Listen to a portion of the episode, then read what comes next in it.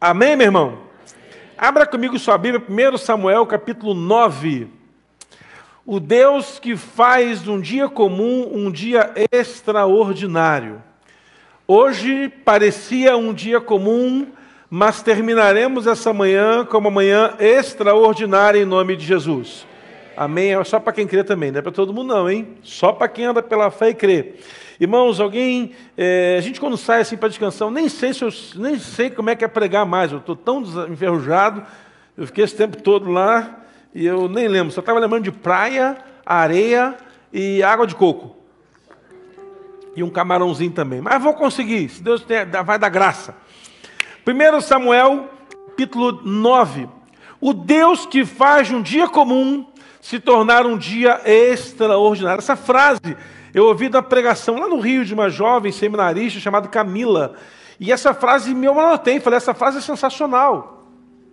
Porque eu nunca tinha parado para pensar, meu irmão, que de repente Deus faz um dia comum virar um dia extraordinário. Vamos lá no texto da, da palavra nessa manhã. 1 Samuel capítulo 9.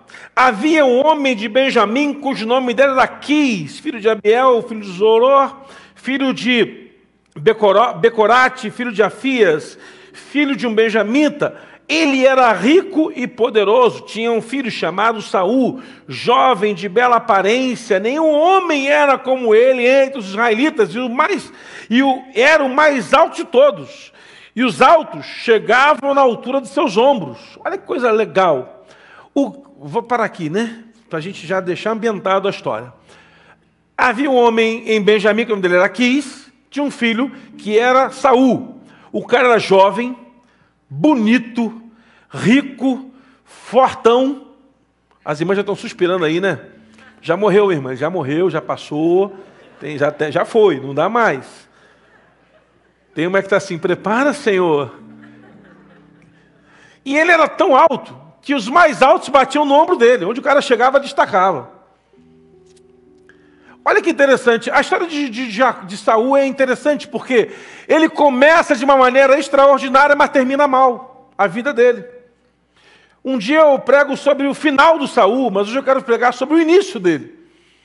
Eu queria que você pudesse olhar comigo para esse texto com um olhar assim, de muito carinho para esse jovem, que nós já temos uma tendência a rejeitá-lo pelo erro que ele cometeu no final, mas vale a pena observar algumas coisas que Deus fez e como Deus o promoveu para o governo sobre Israel. E aí a história continua. As jumentas de Quis, quem tinha jumenta era rico, porque naquele tempo não tinha Uber, irmão, tudo era no lombo do jumento. Não tinha trator, arar terra, jumento, caminhada longa, jumento, carregar peso, jumento. Então o jumento era um animal de muito valor naquele tempo.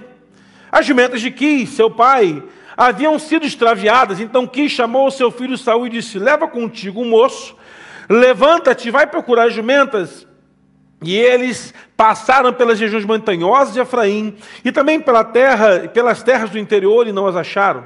Depois passaram pela terra de Saalim, porém não estava ali, e também passaram ainda pelas terras de Benjamim e não acharam. Quando passaram na terra de Zuf, Saul o disse ao seu moço que estava com ele: Vemos, voltemos para que não aconteça de que meu pai se esqueça das jumentas e passe a se preocupar conosco. Mas disse o moço: Nessa cidade a homem de Deus, muito respeitado, e tudo quanto ele diz é infalível. Vamos até lá, talvez ele nos mostre o caminho que devemos seguir. Então Saúl disse ao rapaz: Mas se formos até lá, o que levaremos para o homem de Deus? Pois o alimento da bolsa acabou, não temos um presente para levar ao homem de Deus. E o que levaremos? O rapaz respondeu a Saúl e disse: Eu tenho comigo quatro ciclos de prata e poderei dar ao homem de Deus para que ele nos mostre o caminho. Versículo 9 está entre parênteses para te dar uma informação. Antigamente, Israel, quando alguém ia consultar a Deus, dizia-se: Vinde, vamos até o vidente, porque naquela época o profeta era chamado de vidente. E Saul disse ao rapaz: Muito bem, vamos então. E foram até a cidade onde moravam o homem de Deus. Vamos parar aqui? Daqui a pouco a gente continua a leitura, porque tem muita coisa para se falar. Irmãos, esse texto é interessante. Israel vive um período com boas lideranças. Moisés transita para Josué a liderança do povo, entram na terra e pós-morte de Josué, a Bíblia diz que cada um fazia aquilo que era bom aos seus olhos. Então Deus levantou homens respeitados da cidade como juízes, não para cuidar apenas das leis do judiciário, como se faz hoje em dia, mas o juiz era um líder também bélico, ele cuidava dos exércitos de guerra, ele cuidava dos conselhos ao povo, ele era um elo entre Deus e o povo, o juiz era esse, tinha esse perfil, ele recebia de Deus para entregar ao povo. No período de juízes se levantaram muitos homens importantes, os mais famosos, Gideão, teve lá é, Débora, tiveram vários juízes é, que fizeram um bom trabalho, mas Deus recebeu um dia um homem chamado Samuel. Esse moço, ele começa a desenvolver um projeto diferenciado de muito mais espiritualidade. Então Samuel passa a ser um elo entre Deus e o homem. Deus fala com Samuel, que além de juiz, também é um profeta e é um sacerdote. Ele recebe de Deus a palavra e transmite ao povo. Só que o povo começou a resmungar, não, não queremos mais que Samuel, nós queremos um rei. Os outros povos têm rei aí fora, nós queremos um rei. Nós queremos um rei que nos governe. E Samuel vai orar e reclama: Puxa Deus, o povo está me rejeitando como juiz. E Deus fala: Samuel, eles estão rejeitando é a mim, não é você. Fica chateado, não. O povo já me abandonou há muito tempo. Eu vou dar a eles o que eles querem. Estabeleceu um rei para Israel. Deus visita Samuel e conversa com Samuel, explica a Samuel, e agora Samuel tem a responsabilidade de receber nas suas mãos um rei que Deus vai enviar até ele.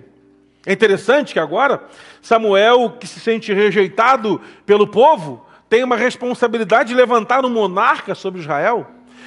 No tempo em que Samuel era sacerdote e era juiz de Israel, o povo era governado por uma teocracia. Teocracia é quando Deus governa o povo. Existe a monarquia e o Brasil é a democracia. Nós somos governados pelo demo. Demo é povo. Vocês estão estranhos rindo hoje, hein? Demo é povo em latim. Então, o povo elege quem vai governar. Naquele tempo, Deus escolhia tudo. Deus escolheu então Saul. Agora vamos achar agora um negócio engraçado. Qual o critério para Deus? Deus olha do céu e escolhe Saul para governar Israel. Filho de pai rico, rico, bacana, joia, está tudo certo. Mas quando vai escolher Davi, filho de pai pobre ou não tão rico, morava no cantinho, não era tão bonito, tão vistoso, Deus não tem critério. Primeiro aprendizado para essa manhã: Deus não usa critério humano para escolher ninguém para o seu propósito. Quando Deus quer escolher você para o propósito dele, não importa se você é alto, baixo, bonito, feio. Deus usa os feios também, meu irmão. Rico ou pobre.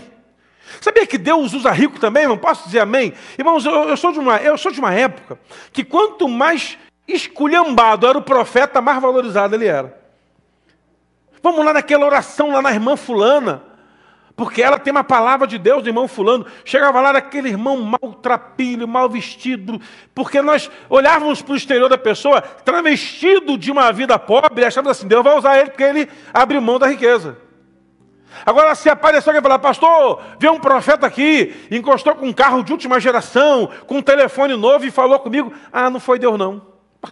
A gente tem esse negócio. Deus usa rico também, diga amém, meu irmão. Então que Deus te enriqueça em 2024 para te usar muito em nome de Jesus. Deus quer usar você. Não importa a sua condição social, cor da pele, altura, profundidade ou largura que você tenha. Deus quer usar. Agora temos um problema aqui. Saul, filho de pai rico. O pai perdeu as jumentas. Como que tira um playboy de casa para procurar a jumenta do pai?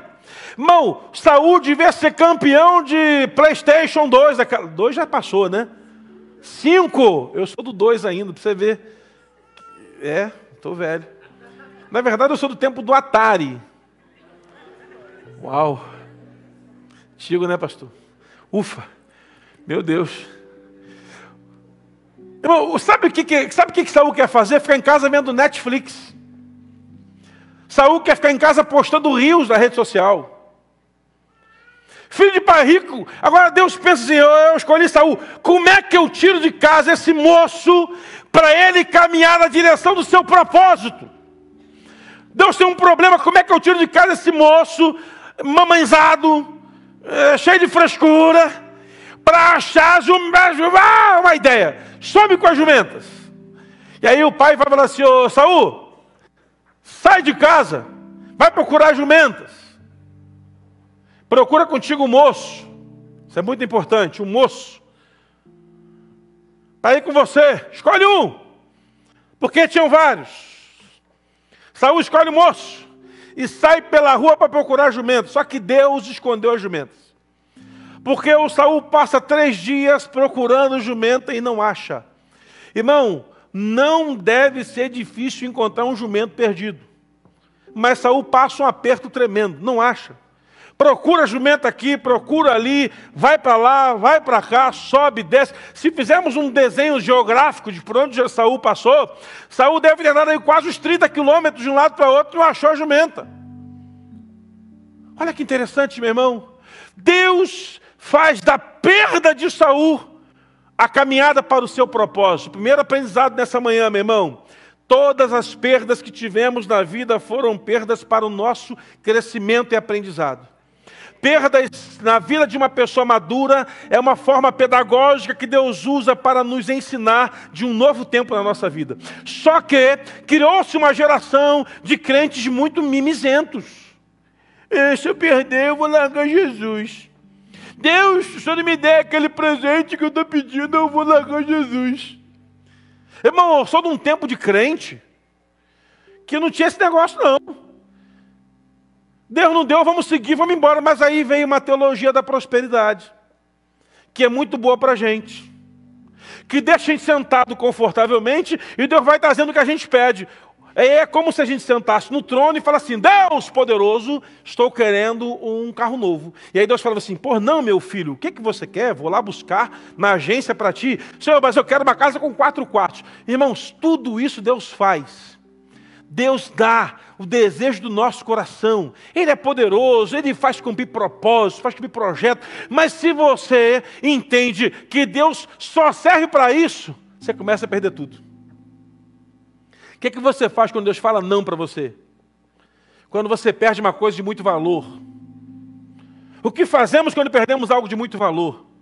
Eu conheci um homem que perdeu todos os filhos num dia só, perdeu toda a sua terra num dia só a praga pegou todas as suas plantas, os servos morreram todos. E aí foram para ele e falaram: Jó, perdeu tudo.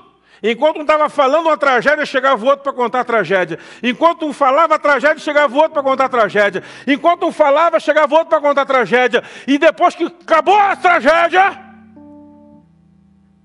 Deus do trono olha para Jó e Jó levanta a mão e fala assim: Deus deu, Deus tomou. Bendito seja! Isso é maturidade. Que Deus levante uma geração madura em 24. Pastor, perdi. Não tem problema, Deus vai me ensinar que perder faz parte do processo.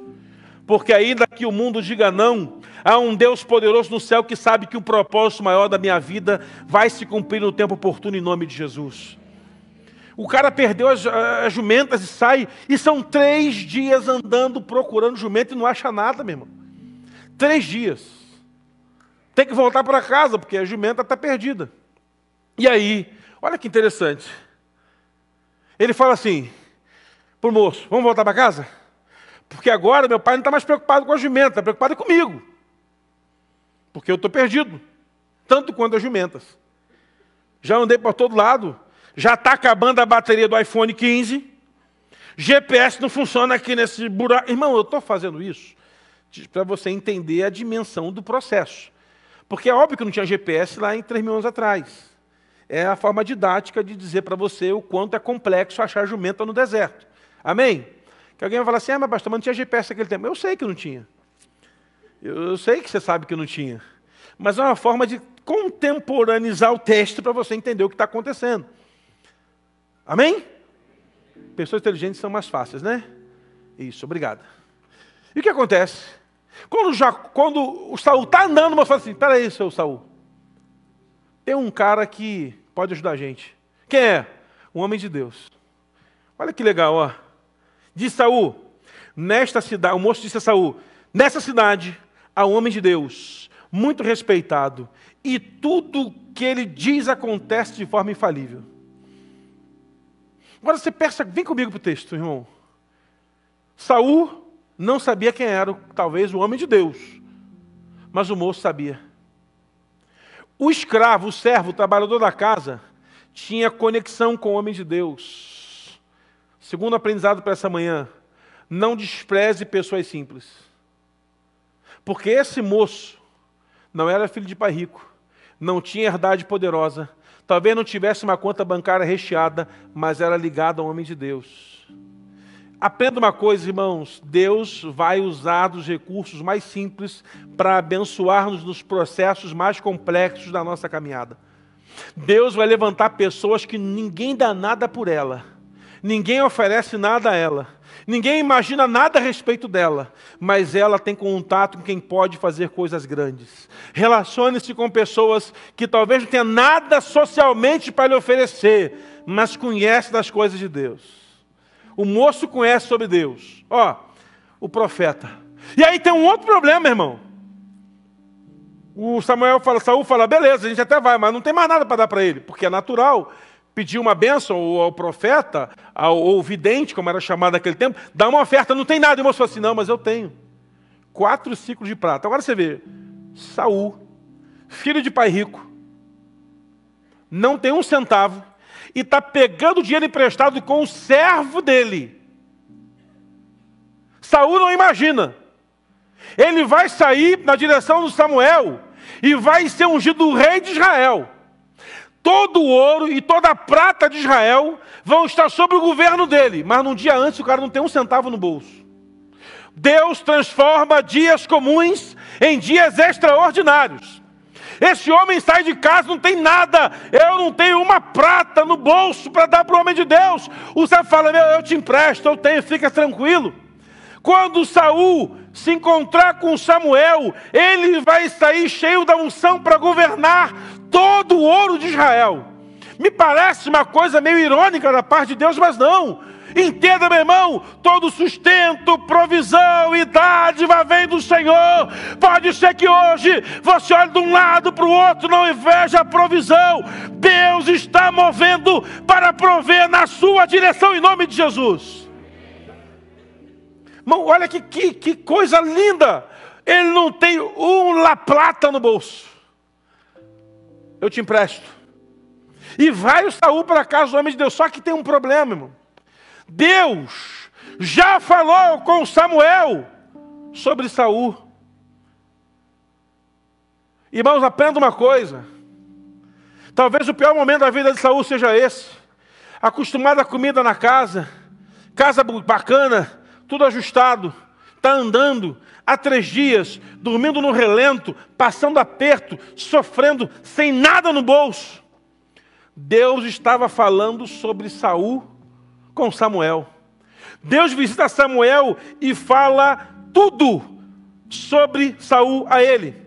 Versículo 15 do capítulo 9. Um dia antes de Saul chegar, o Senhor havia revelado tudo isso a Samuel. Amanhã, a esta hora, te enviarei o homem da terra de Benjamim, e tu ungirá sobre príncipe do meu povo Israel. Ele livrará o meu povo das mãos dos filisteus. Agora pensa, meu irmão. Enquanto está o Saul perdido pela rua, procurando jumenta, Deus está lá no quarto do Samuel falando com ele: ó, vai chegar um cara aqui amanhã, lá da tribo de Benjamim, você vai ungir no rei. Ele é um cara bacana, bonitão, é ele que é o rei, vai ungí-lo. E aí, meu irmão, pensa no papo e eu quero agora conjecturar porque não é crime fazer isso na teologia. Eu imagino que Deus está dizendo para Samuel assim: Samuel, como é que vai ser um rei? Samuel pergunta ao Senhor: como é que vai ser agora? Nunca tivemos um rei. Ó, rei é o seguinte: vai ter que ter um trono, vai ter que ter um palácio, vai ter que ter é, é uma estrutura toda organizada, tem que ter primeiro-ministro, tem que ter governador de guerra, tem que ter tudo isso. Só que no coração de Saul, qual a preocupação dele? Achar a ovelha, achar a jumenta perdida. A preocupação de Saul é achar a jumenta do pai. E a preocupação de Deus com Saul, falando a Samuel, é de que ele vai governar Israel e como vai ser feito isso. tem que se criar regra, tem que se fazer lei. As coisas menores que preocupavam Saul não tem a ver com o propósito das coisas maiores que Deus tinha para ele. Levanta tua mão em nome de Jesus para receber uma palavra profética. As coisas menores que te preocupam podem não ser o propósito que Deus tem para a tua vida. Alinhe-se ao propósito de Deus, porque Deus tem um propósito maior para a sua vida do que o momento difícil que você está passando hoje, em nome de Jesus. Está lá no quarto, Jeová falando com Samuel. Samuel, tem que ser feito assim, organizado assim. E quando Saul chega para falar com o homem de Deus, ou chega Saul, opa, o senhor que é o profeta, só um minuto. Você que está procurando a jumenta, né? As jumentas já foram achadas pelo teu pai. Fica comigo aqui, janta comigo, que Deus tem um negócio para você amanhã. Olha que interessante. Deus está preocupado. Meu irmão, isso é sensacional. Deus está preocupado com um governador para Israel. Um trono, um palácio, um protocolo. Ó, tem que negócio da ONU aí, que tem que separar território, botar lá, assinar tratado de não sei. Tem tudo isso aí, né? E quando Deus está mas Samuel, tem uma coisa, estou saindo, mas tem uma coisa. Fala para ele que o negócio das jumentas já está resolvido lá, hein? Samuel não entendeu nada. O quê? É, eu estou anotando aqui o negócio de jumenta, é, já resolveu. Deus que você serve se preocupa com os detalhes que você precisa. A preocupação do Saul era a jumenta. A preocupação de Deus era um governo sobre uma nação. Quando Saul chega, a primeira coisa que Samuel fala com ele é: ó, o negócio da jumenta, Deus já resolveu. Já está tudo com seu pai. Mas atenda uma coisa, você não está entendendo. A partir de amanhã, você vai ser o cara que vai receber todas as jumentas vão ser tuas de Israel. Você não tem prata hoje no bolso, mas amanhã toda a prata de Israel está contigo. Você é governador de tudo. Talvez o Saul não tenha noção do que Deus está fazendo. Você pode não estar vendo, mas Deus está trabalhando, meu irmão. Deus está trabalhando nos detalhes mais simples, nos detalhes não tão complexos, nos detalhes não tão poderosos. Deus está preocupado em fazer tudo se encaixar da maneira na qual nós nem imaginávamos. Já teve aquela percepção, irmão, de que de vez em quando você está preocupado com alguma coisa e de repente Deus vem e dá uma palavra, dá uma direção, dá uma resposta, restaura alguma coisa, e você começa a pensar assim: puxa, o Deus que eu sirvo é um Deus de detalhes. É, meu irmão. Deus se preocupa com todos os detalhes da sua caminhada. Mas para que tudo se ajuste, caminhe no projeto de Deus. Qual é o propósito que Deus tem para a sua vida? Porque o homem sem propósito é um homem sem direção. Uma mulher sem propósito uma mulher sem direção. Eu, quando às vezes encontro algumas pessoas para contar as suas experiências, e elas contam as suas experiências e colocam Deus no projeto, eu falo, uau, vai dar certo. Mas tem pessoas, irmãos, que começam a falar e nem lembram do Senhor. Saul nem lembrava de Deus, mas Deus sabia quem era ele. Deus tinha algo para a vida do Saul.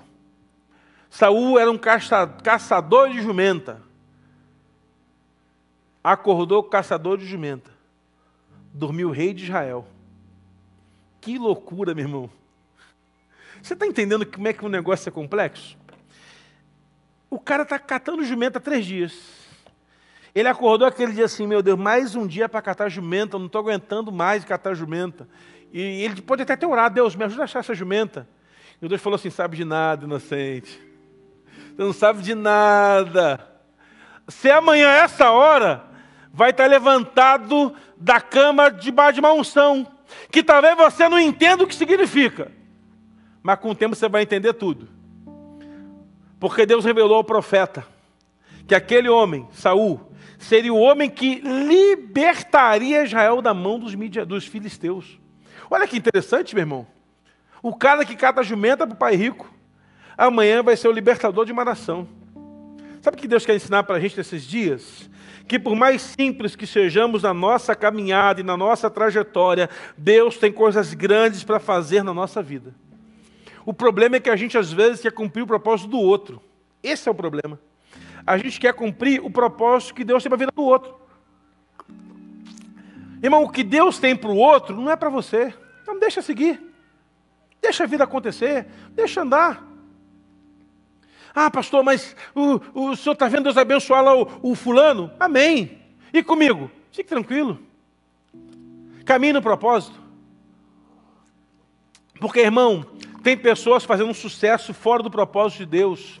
Sabe o que é isso? Fracasso. Pessoas que fazem sucesso fora do propósito de Deus, elas estão fracassando.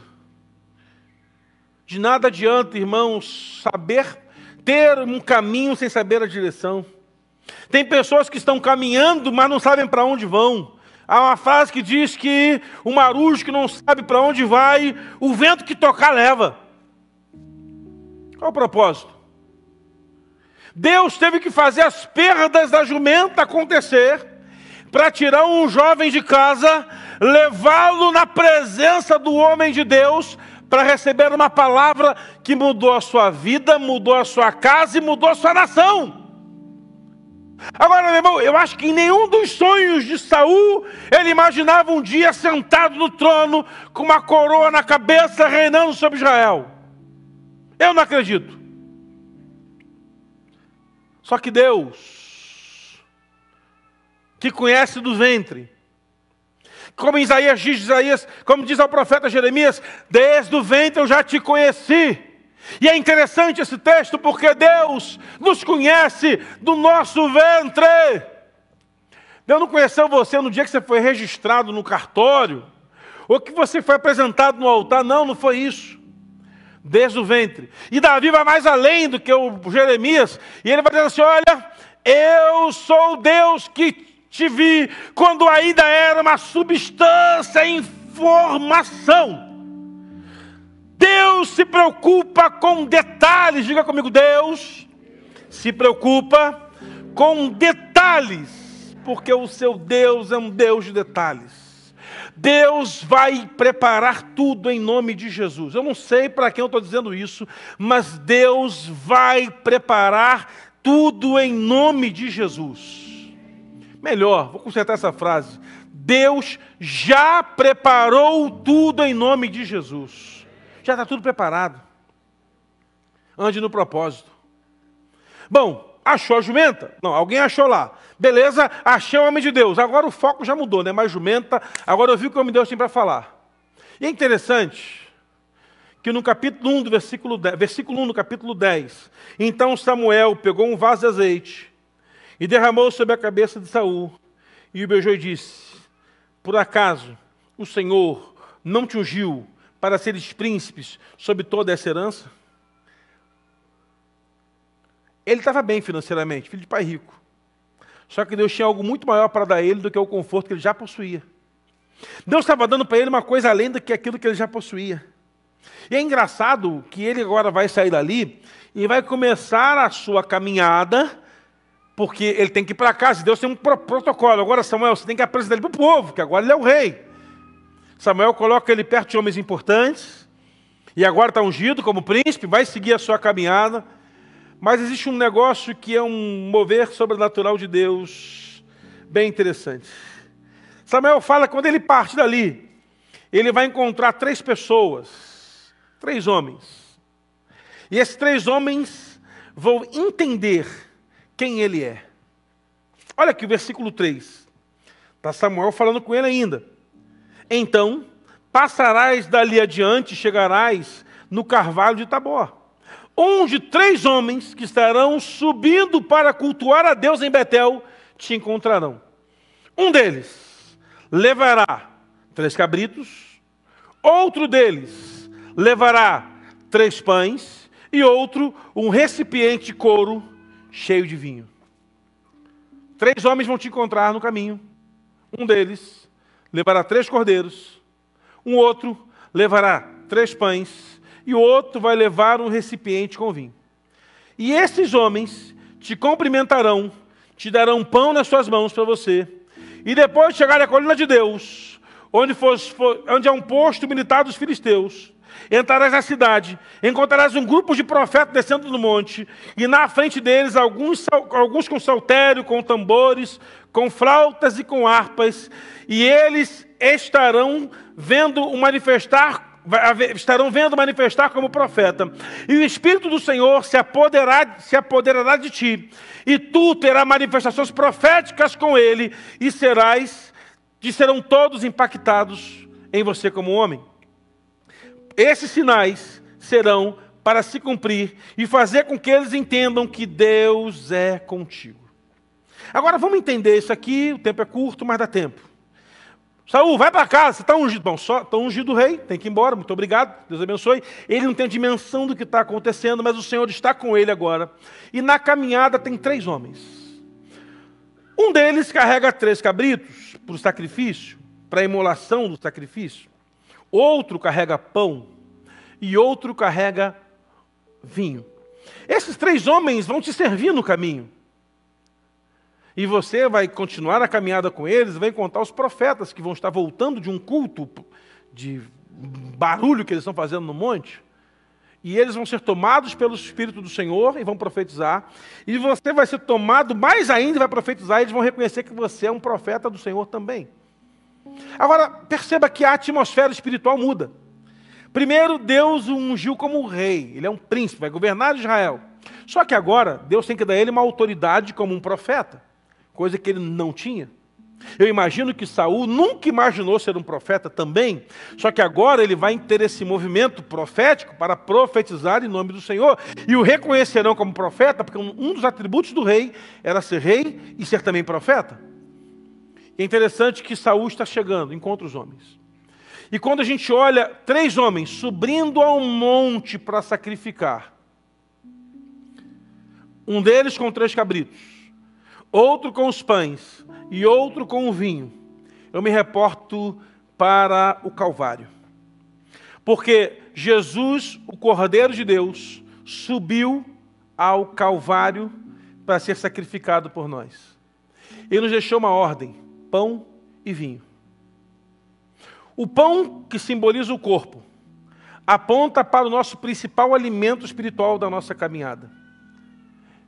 O pão simboliza a palavra, simboliza o alimento que aquele come do pão que eu der jamais tem fome. E o vinho simboliza o sangue que nos remiu do nosso pecado e que também aponta para a alegria do Senhor, que nos visita todas as vezes que somos tomados pelo Senhor. Esses três homens estão tipificando esse momento. Saul não vai entender isso, você que tem que entender, Saul não vai entender isso, que vai acontecer lá na frente. Mas é interessante que Deus está apontando um movimento profético para a igreja nesse texto. Eu queria ter mais uma hora para te explicar isso, mas eu vou fazer em cinco minutos. Eu queria que você percebesse uma primeira coisa.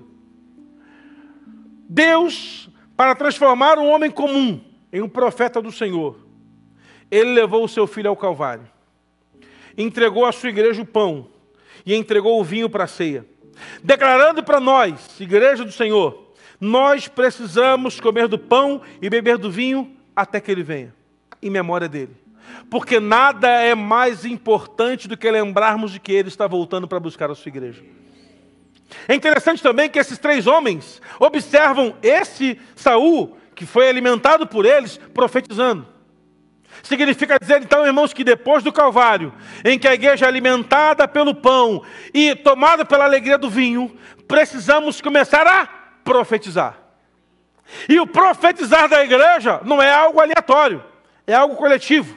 A igreja foi levantada para profetizar no meio do caos. Perceba que Israel queria um rei. E Deus levantou um rei que também era um profeta. Se havia um povo no caos, Deus está levantando um homem que vai profetizar no nome do Senhor a restauração de Israel. E o que é mais maravilhoso, Deus falou para o Saul assim: Eu usarei este homem para libertar o meu povo dos filisteus. Significa dizer, meu irmão, que a partir da hora em que a igreja anda no profético, teremos libertação a todos os oprimidos em nome de Jesus. Essa hora que você aplaude diz glória a Deus, meu irmão. Deus quer usar a sua vida. Agora, o catador da jumenta poderia falar assim: não, seu Samuel, eu estou preocupado é com a jumenta. Deixa eu achar a jumenta aqui. Deixa eu ir lá em casa ver que meu pai, se a jumenta foi achada, depois eu volto. Tem pessoas perdendo tempo procurando jumento. Tem gente, meu irmão, que está na porta para receber o poder de Deus, mas está preocupada é com o jumento. Fazendo campanha para o jumento. Orando para Deus dar o jumento. Fazendo oferta para o jumento. Irmão, entenda uma coisa, em nome de Jesus. Deus tirou o objetivo do jumento para colocar uma nação na mão daquele homem. Só ele poderia chutar a oportunidade. Ah, não, eu vou procurar. Não, jumenta já está achada. Segue teu caminho. E eu, Saúl chega em casa. O jumento está lá já, está tudo certo. O que é um jumento na sua vida, meu irmão? Tem pessoas preocupadas com coisas menores, que não são importantes. Quando Deus quer te colocar num propósito, num patamar muito mais alto. O que representa o jumento para você? O que você está procurando em Deus que Deus já falou que é para você soltar e você não solta. É interessante, irmãos, como conhecemos pessoas que estão aprisionadas, cativas, a coisas que Deus não tem para elas. Ficam atrás da jumenta. Está procurando o que não serve. Em nome de Jesus, meu irmão. Se liberte daquilo que Deus não tem mais para a sua vida e decida hoje andar no propósito, que eu não tenho dúvida, que é muito maior do que aquilo que você tem para a sua vida. O propósito de Deus para Saul é um chamado. Deus tem um chamado para o Saul governar Israel. Ponto. Segue aí. As jumentas não são mais importantes que o chamado. Saul podia ficar assim, não, senhor. Ô, senhor Samuel, deixa eu achar a jumenta primeiro. Depois unge aí. Aí eu tô, aí eu tô livre. Aí eu tô livre. Deixa eu falar para você uma coisa, meu irmão. Quando eu fui para estudar para ser pastor, falava assim você tem que fazer um negócio, tem que estudar, tem que ficar rico primeiro. Tem que ter profissão, tem que isso, tem que aquilo. E quanta gente eu conheci que não cumpriu o seu chamado, porque deu ouvidos a vozes que não eram a voz do Senhor. Quantos chamados foram enterrados no cemitério sem fazer aquilo que Deus mandou fazer? Quanta gente, irmãos, estão até bem financeiramente, família linda, está tudo em paz, porém, não cumpriu o propósito. Deus quer realinhar sua rota nessa manhã. Você vai deixar o que você está procurando, que não tem valor, para lá, e vai começar a caminhar na direção do que Deus tem para a sua vida hoje, em nome de Jesus. A vontade de Deus é maior na nossa vida. A Bíblia chega a dizer que a vontade de Deus ela é boa, ela é perfeita e ela é agradável.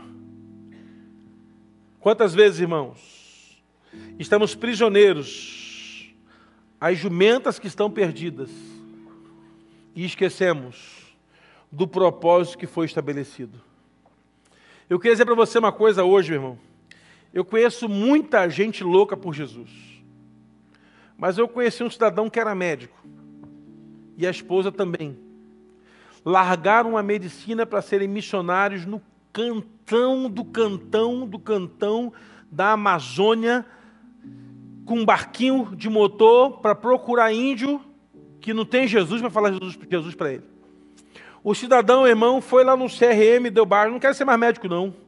Vendeu o hospital, vendeu a clínica, vendeu o patrimônio, dividiu para os filhos, para ninguém perturbar, e compraram passagem de ida para o Rio Xingu, foram para lá não sei aonde, compraram um barco e ficam pregando Jesus para os índios. Conheci uma missionária que era formada em pedagogia, formada em letras, largou a faculdade, largou o concurso público dela e ela foi para o meio de uma aldeia lá no Rio de Janeiro, uma aldeia lá no meio do nada, pegar um Novo Testamento e traduzir para a língua daquele povo. Encontrei tanta gente, irmão, na minha caminhada que largou tudo para receber o mais de Deus. Sabe qual é o nosso problema, irmãos? Nós ficamos achando que as jumentas perdidas fazem parte do propósito. Não, Deus só quer tirar você de onde você está, do lugar confortável, do ar-condicionado, da TV de 60, do, do PlayStation 5 e te colocar lá, diante ao profeta e ao propósito que Deus tem para a sua vida. Você precisa encontrar o seu propósito esse ano. Pastor, eu não sei qual é o meu propósito, eu vou achar um para você. Vamos jejuar junto, Deus vai dar um propósito. Pastor, eu não sei qual é o meu chamado, Deus vai chamar você para alguma coisa. Talvez você não seja chamado para ser, talvez um pastor, um líder de igreja, talvez não seja, nem um missionário mas talvez os recursos que você tem vai financiar um missionário, talvez a sua empresa vai cuidar de um projeto missionário, talvez a sua empresa vai cuidar de alguém, talvez a sua habilidade profissional vai abençoar uma igreja necessitada, talvez a tua habilidade é, é, é social vai gerar conexões para o desenvolvimento do reino. Eu não sei como Deus vai te usar, mas eu quero te pedir em nome de Jesus, permita-se ser usado por Deus.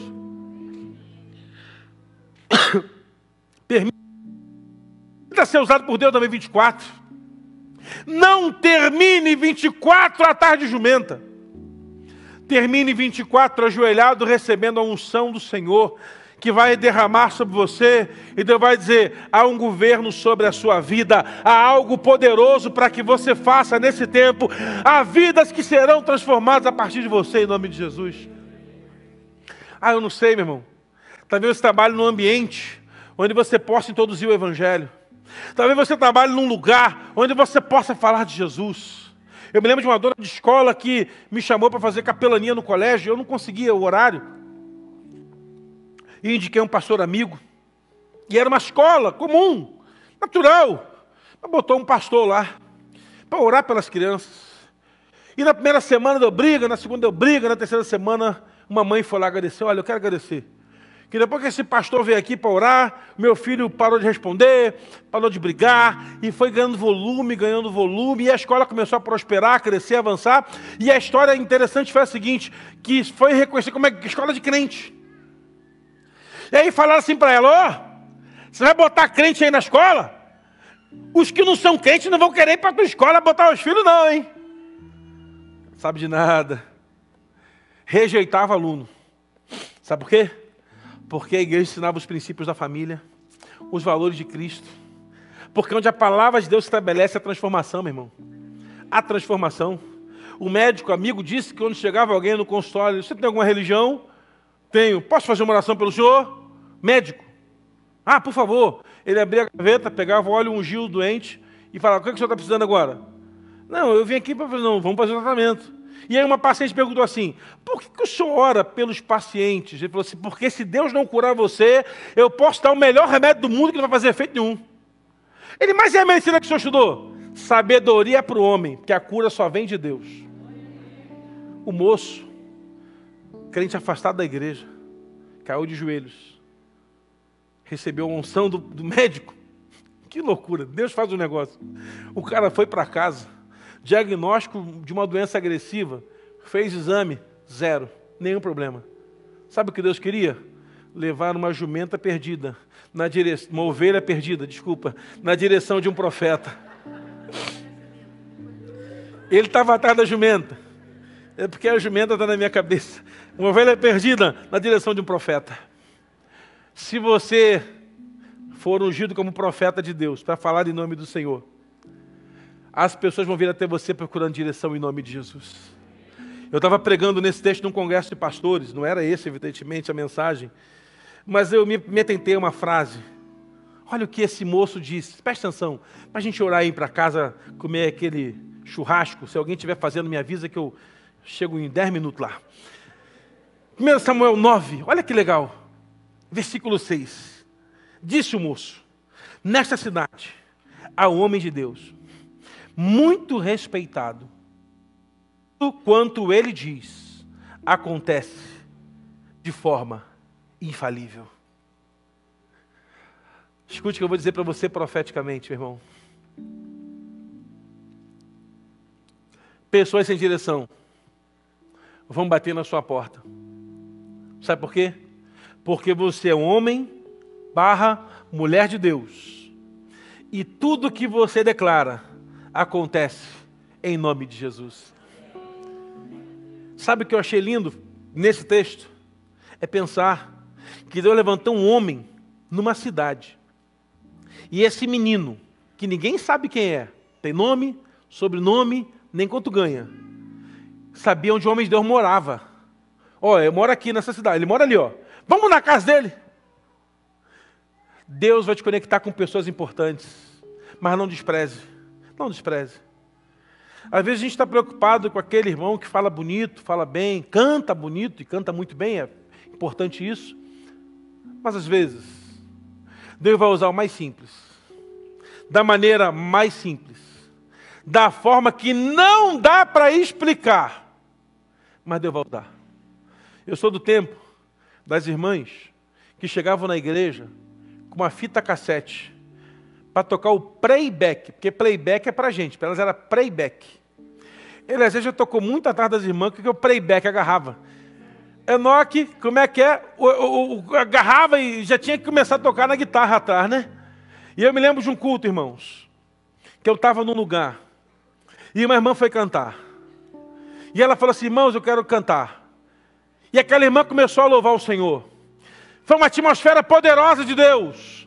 E quando ela acabou de cantar, falou assim: irmãos, agora eu peço oração pelo meu marido, que perdeu as vistas, perdeu a visão no trabalho dele, sofreu um acidente lá com solda, está cego dos olhos. Mas ainda assim eu continuo crendo de que o Senhor tem poder sobre todas as coisas. Deus vai usar você talvez no dia mais difícil da sua vida, mas Ele vai colocar pessoas com simplicidade para fazer você chegar na direção certa, no caminho certo, onde você nunca deveria ter deixado de estar.